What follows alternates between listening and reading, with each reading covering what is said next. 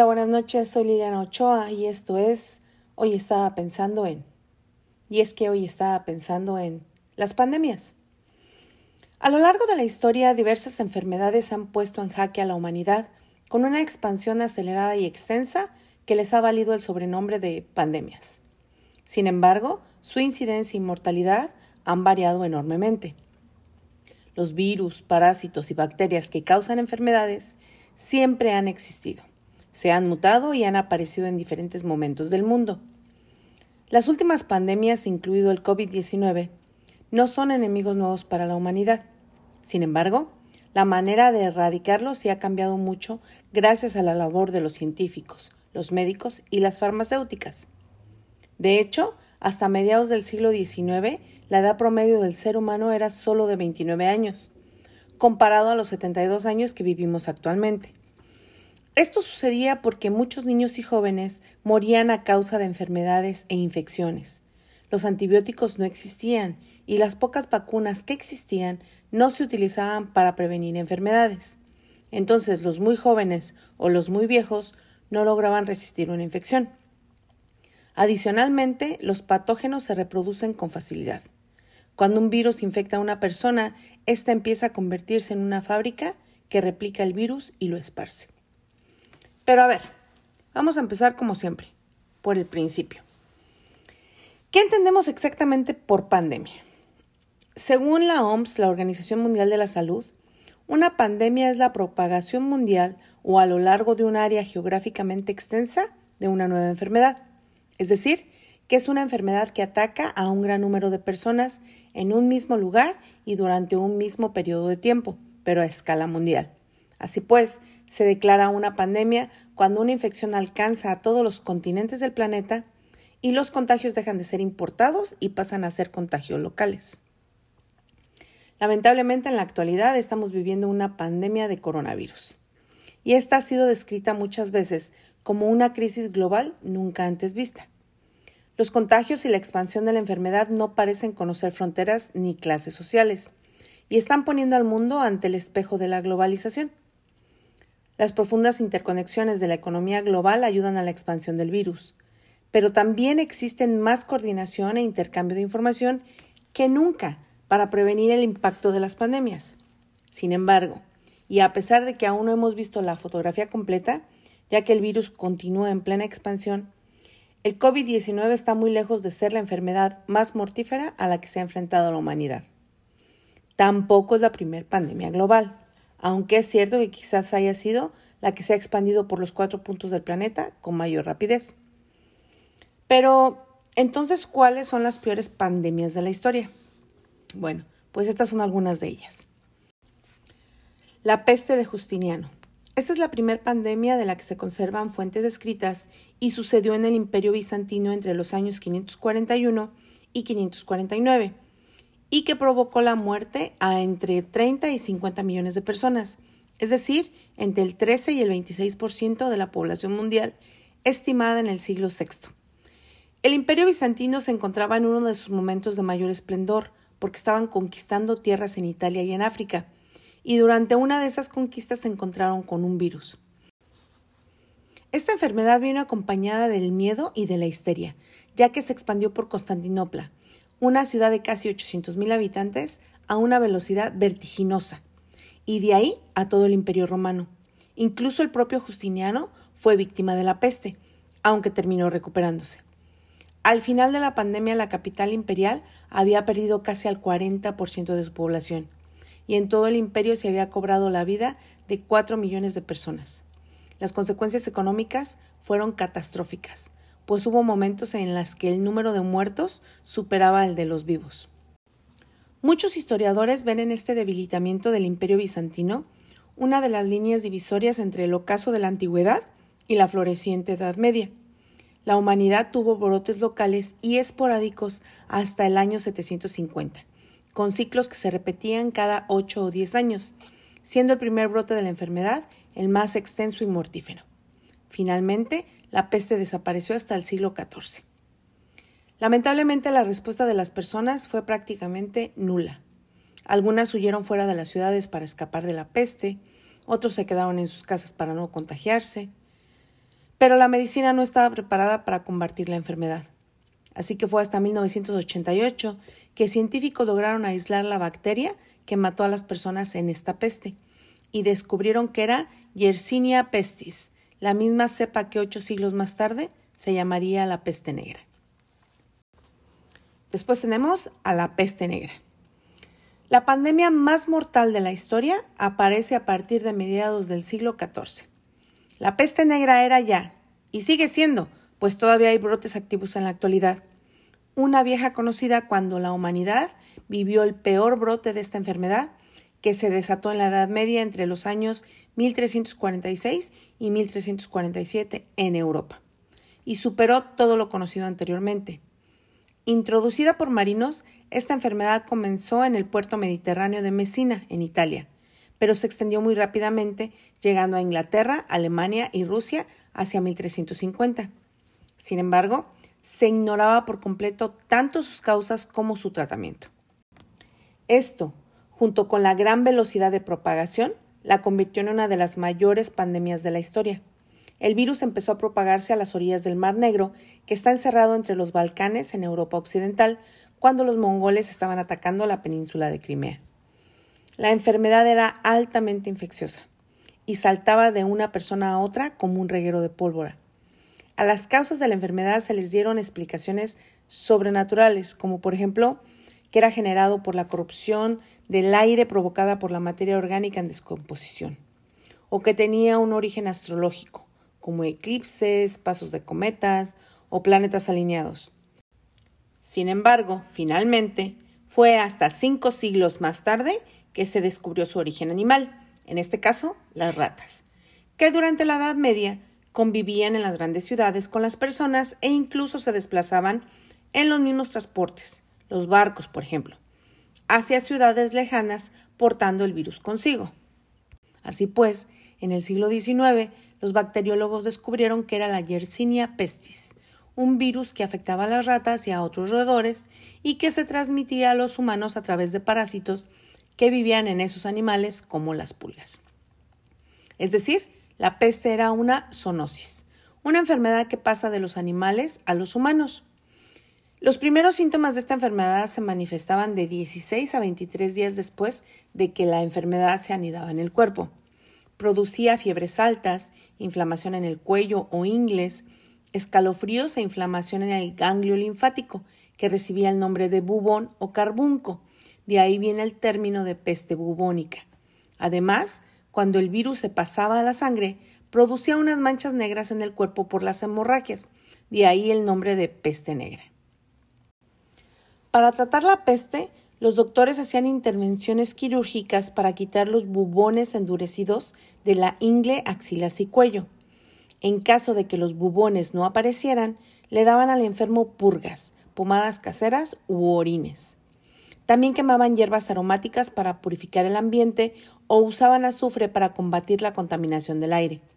La única medida que logró ser útil en ese momento fue la quema de ropa, pieles y alfombras de las personas enfermas, porque mataba a las pulgas. Los números que dejó detrás de sí esta pandemia son estremecedores. Por ejemplo, según los datos que manejan los historiadores, la península ibérica había perdido entre el 60 y el 65% de la población, y en la región italiana de la Toscana, entre el 50 y el 60% de la población, durante un lapso de tiempo de apenas unas décadas. Se estima que un tercio de la población de Europa, entre 75 y 200 millones de personas, fallecieron por causa de la peste. Una terrible mortalidad que no aguanta comparación con ninguna otra pandemia en nuestra historia. También tenemos a la viruela. El llamado virus variola, cuya afectación en los seres humanos es conocida desde hace por lo menos 10.000 años, es el causante de la enfermedad conocida como viruela. Su nombre hace referencia a las póstulas que aparecían en la piel de quien la sufría. Aunque las cifras de fallecidos están lejos de la peste negra, la viruela fue una enfermedad infecciosa que estuvo presente en las sociedades humanas durante siglos. Conocida desde la época romana, causaba una enorme mortalidad y no existía ningún tipo de tratamiento general contra sus síntomas unas erupciones muy dolorosas en la piel, póstulas y fiebre. Además, la viruela afectaba sobre todo a niños y recién nacidos, siendo durante mucho tiempo uno de los principales causantes de mortalidad infantil. Era una enfermedad grave y extremadamente contagiosa, que diezmó la población mundial desde su aparición, llegando a tener tasas de mortalidad de hasta 30%. Se expandió masivamente en el Nuevo Mundo cuando los conquistadores empezaron a cruzar el océano, afectando de manera terrible a una población con defensas muy bajas frente a nuevas enfermedades.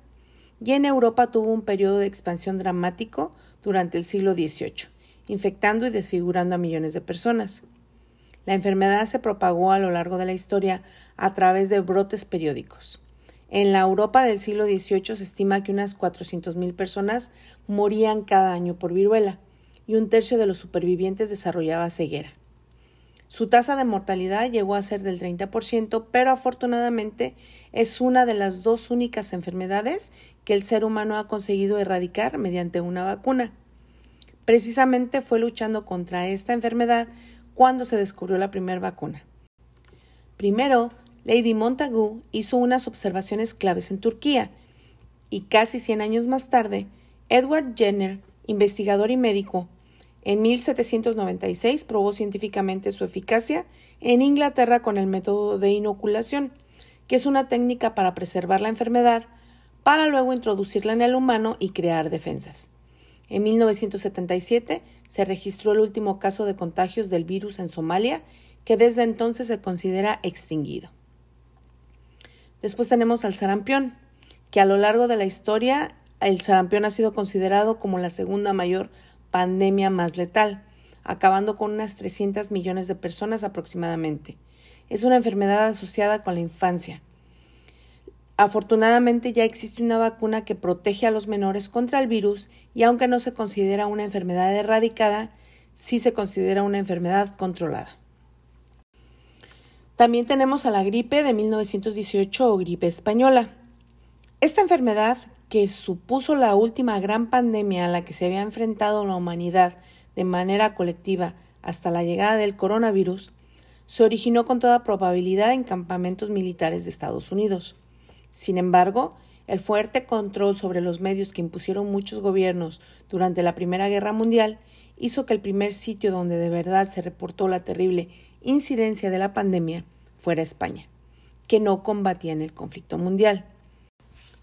Es así como en marzo de 1918, durante los últimos meses de la Gran Guerra o de la Primera Guerra Mundial, que era entre el Imperio Austrohúngaro y el Reino de Serbia, pero que involucró a todas las potencias europeas, se registró el primer caso de gripe española en un hospital de Estados Unidos y se le llamó la gripe española porque durante la guerra España fue un país neutral y por lo tanto fue el primer país en donde la información sobre la pandemia circulaba con libertad, a diferencia de los demás países implicados en la contienda que trataban de ocultar los datos. Esta virulenta cepa del virus de la gripe se extendió por todo el mundo al mismo tiempo que las tropas se repartían por los frentes europeos. Los sistemas de salud se vieron desbordados y las funerarias no se daban abasto. Estudios recientes han revelado datos más precisos.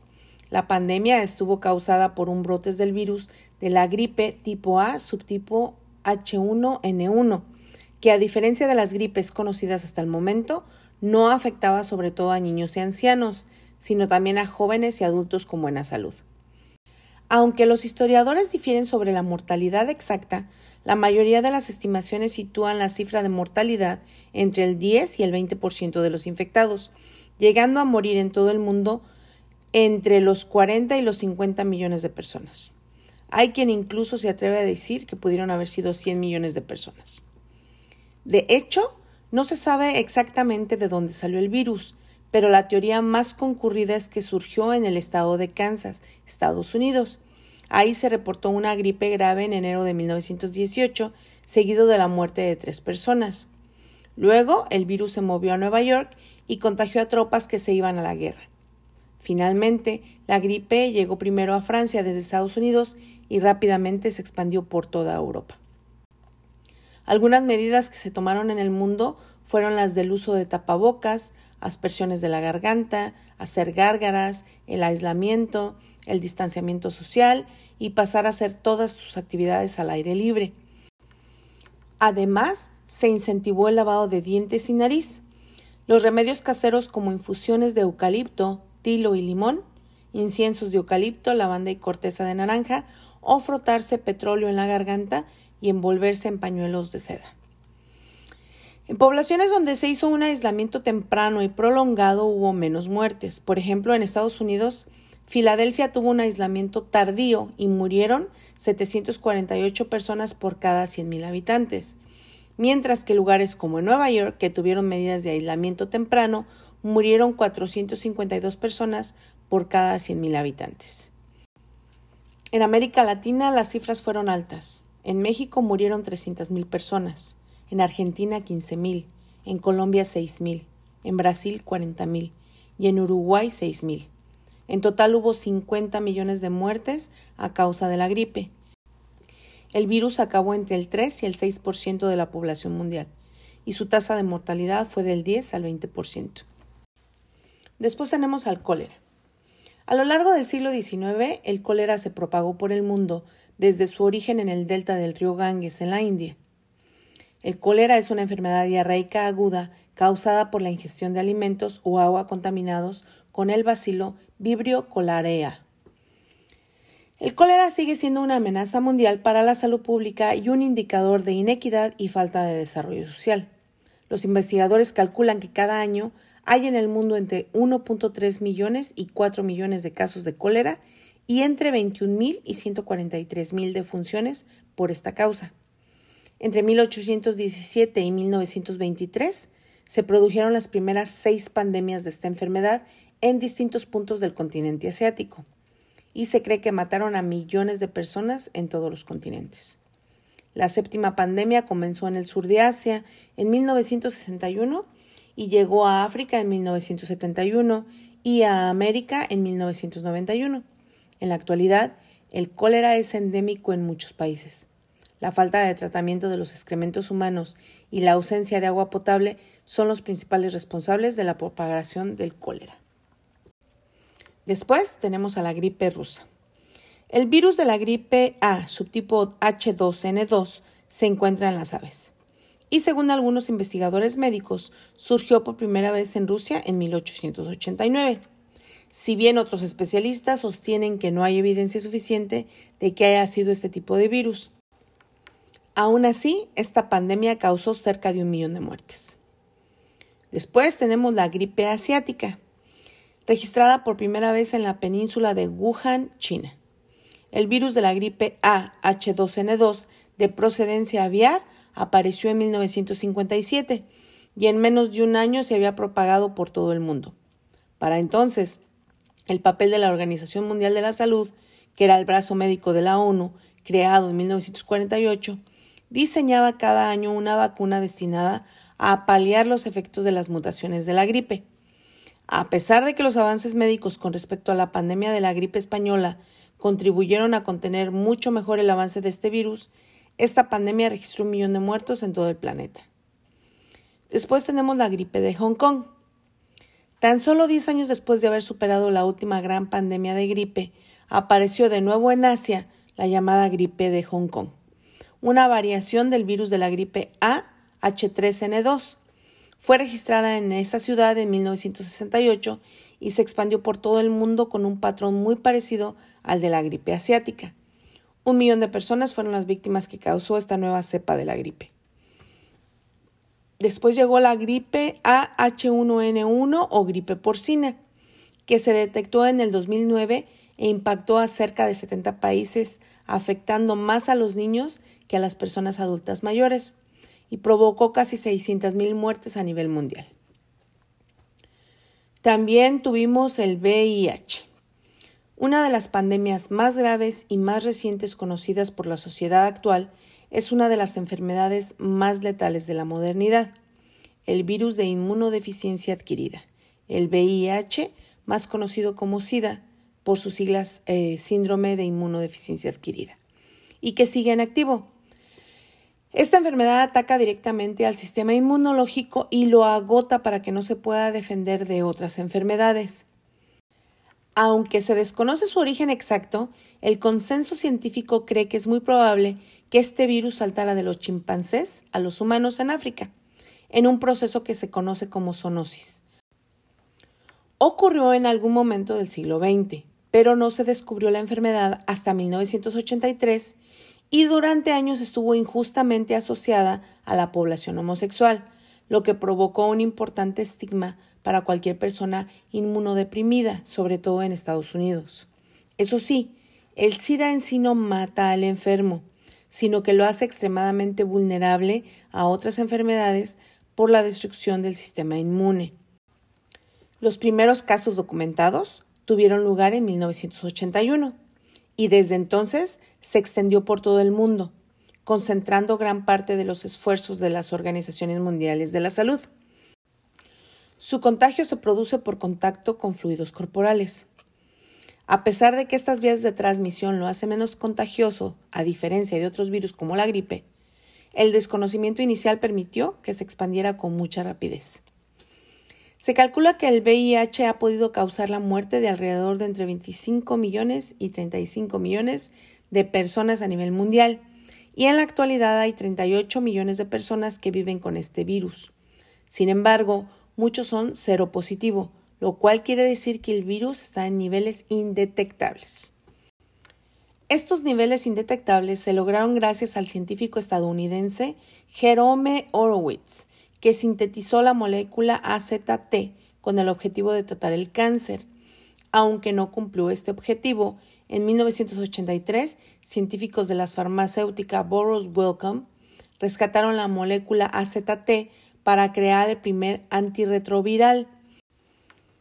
Este lograba inhibir una enzima que producía el virus de VIH. Para ese momento, según la OMS o Organización Mundial de la Salud, 85 países del mundo habían detectado casos. En 1987 se aprobó el AZT o el antirretroviral por la Agencia Reguladora de Medicamentos de Estados Unidos, la FDA, convirtiéndose en la primera terapia en contra del VIH. En la actualidad, la comunidad científica sigue avanzando para encontrar una cura definitiva a este virus. Aunque aún no existe vacuna o tratamiento que elimine del todo la enfermedad, los antirretrovirales permiten detener la progresión del ciclo vital del virus y protegen al enfermo frente a las infecciones, aumentando en muchos años la esperanza de vida de los infectados con VIH. Sin embargo, el alto coste de los medicamentos hace que el SIDA siga siendo una pandemia con consecuencias muy graves en países pocos desarrollados. En el 2018, Casi medio millón de personas murieron por su culpa solo en África.